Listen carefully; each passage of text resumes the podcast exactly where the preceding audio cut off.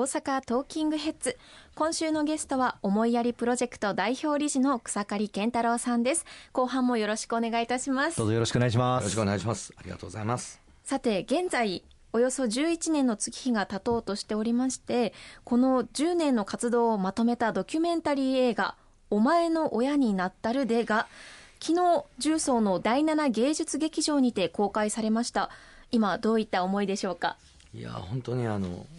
私の,、まあの11年がですね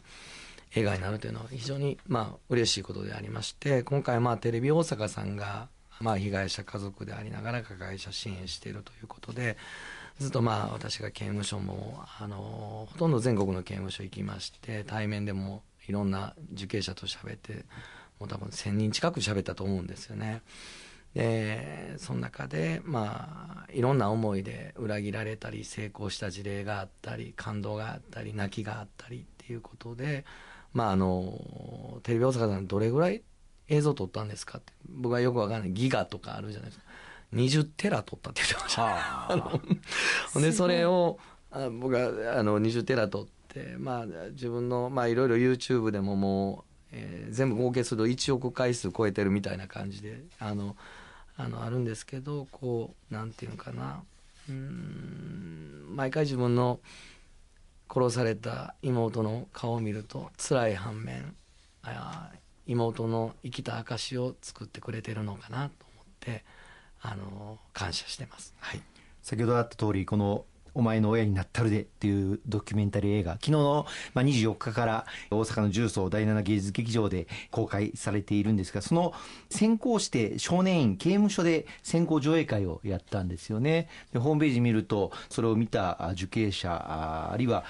在院生の声が、あの、載ってまして、本当に涙が溢れてきたという、あの、感動の映画だということです。私もまだ見れてないんですけれども、ぜひ見に行きたいと思っています。草刈社長に突きつけられたさまざまなハードルだとか人間ドラマだとかそういった事実が映像に収められているということになりますが、まあ、膨大な量の映像になっていると思います。その、まあ、最初反対されていたご家族たちもこの映画は見る予定なんですかね、はい、初めはね全然ね YouTube 上がってるとかニュースとか見るの嫌やったんですけど今となっては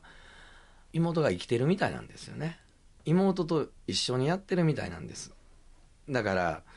その時亡くなってもう妹ってすごいボランティアがすごい好きな子で神様みたいな子やったんでなんか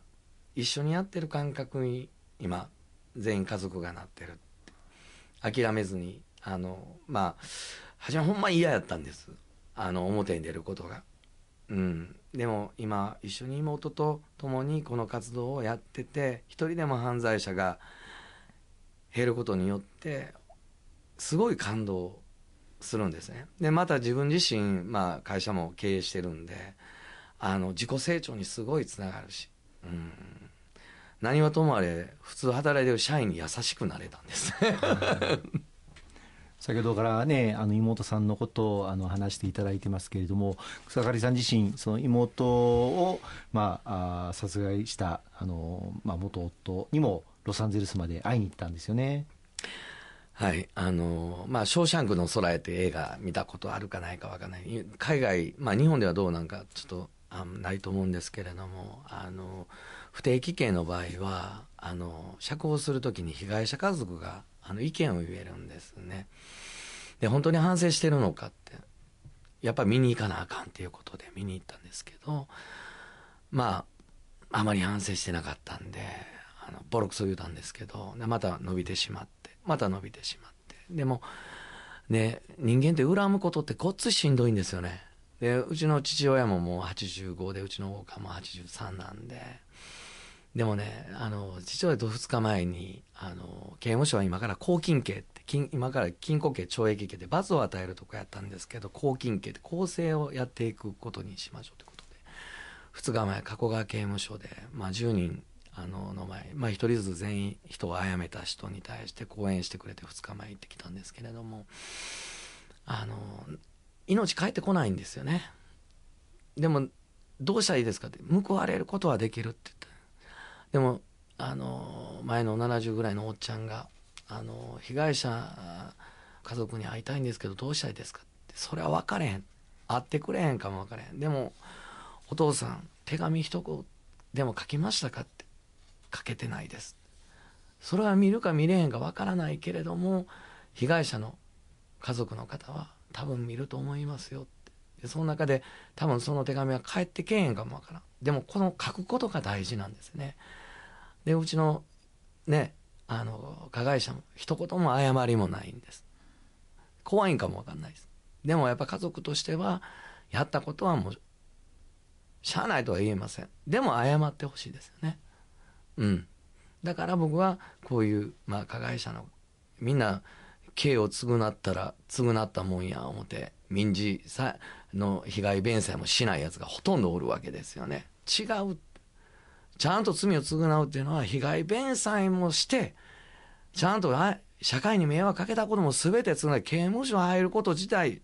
少年院入ること自体が罪を償うことではないっていうことを私は言い続けてますけどね。反省は一人でもできるが更生は一人ではできないともおっしゃっていますけれども、この更生というのは社会で生きていけるようにしなければならないということでやはり再犯者の多くが仕事がないことを住む場所がないことという理由で罪を犯してしまうっていうのも多いんでしょうか？でも要するにそういう環境で育ってきた人たちなんで悪い友達は悪いやつ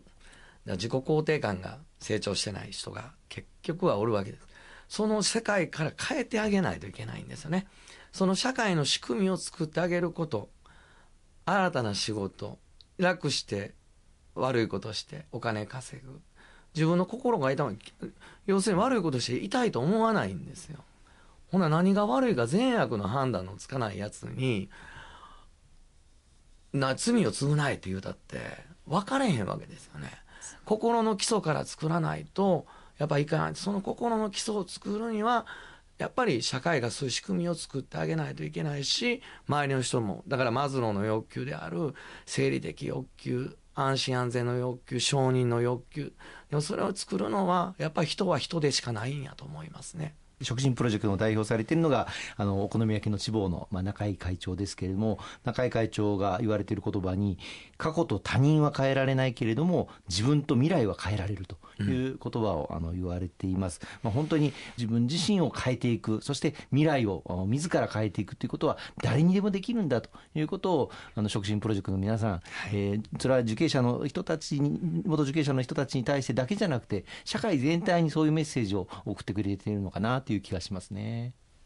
そうですねそして草刈社長のお話を先ほどから伺っていると、まあ、いつどこで自ら被害者になるかもしかしたら加害者になってしまうかもしれないなっていう気持ちにもなるんですけれどもこの公正というには国のバックアップもやはり大事になってきますよね。石川さんはいかがでしょうか？はい、あのもう促進プロジェクトの活動ずっと私もあのさまざまなあの会合とか参加させていただいて、またあの法務省の取り組みなんかも後押しをさせていただいております。今日本財団からあの資金もあの得て活動されていますますけれども、本当にこれからの日本社会にとって必要不可欠な活動だというふうに思いますので、私自身微力ではありますけれども、できること全面的にあの後押しをさせていただきたいというふうに思っております。またあのこの番組を聞いてくださっているリスナーの皆様にもぜひご協力できることをあのご協力していただければ大変ありがたいと思っておりましてまずそのきっかけにですね先ほどあの話がありました昨日から公開されております「お前の親になったるで」